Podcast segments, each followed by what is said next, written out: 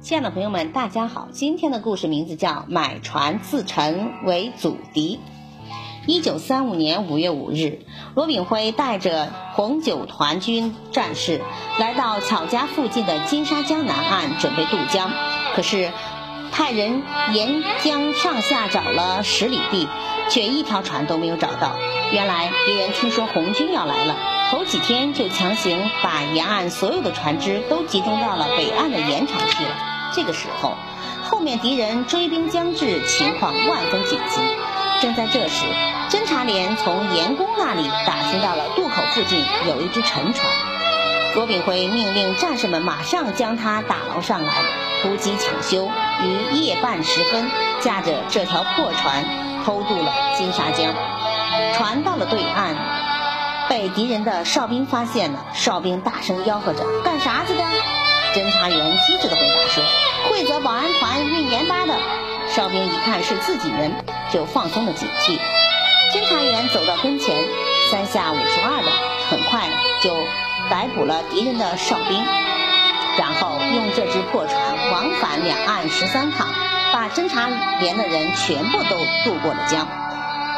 过江以后，曹参谋带着侦察连化妆成国民党的正规部队，连夜急行军十八里，直奔盐场。奇袭敌人盐税局保安连的驻地，二百多名敌人还没有睡醒，就全部俘虏了。侦查连把缴获的十多万斤盐巴分给了附近的穷苦老百姓，还没收了盐税局两万多块银元呢。侦查连以每条船四十块钱的银元价格，从群众手里买了五十条船，划到了南口的渡口。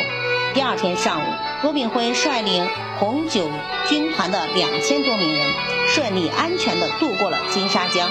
几天以后，罗炳辉接到了中央军的电令，要求红军九团阻止追到巧家的敌人过江，掩护主力部队行动。罗炳辉决定先把附近的敌人一个营给干掉，以稳固后方。他派红七团正面佯攻，红八、红九团从两翼迂回，绕到敌人的后面，形成了合围。没费多大劲儿，就全歼了敌人。罗炳辉又命令侦察连沿金沙江西岸北上，收购群众的船只。侦察连便以每条船四十块钱的银元高价从船主那里买来，然后在每条船的船底凿了个洞，将船沉入江底，并告知船主二十天以后可以打捞上来使用。胡炳辉接着又命令部队在新街筑建工事，还派出了一个团在江岸来回运动，摆出一副大部队即将渡江的架势。敌人从望远镜中看到这些，真以为红军要在这里渡江，也急急忙忙地修筑工事，准备完抗。敌我双方就这样僵持了八天，对党中央顺利召开会理会议争取了时间。八天后，罗炳辉才根据中央军委的命令，带领部队悄悄离去。等敌人发觉上当了，再去找船渡江的时候，连一条船都没有找到，只好望着汹涌澎湃的金沙江水兴叹了。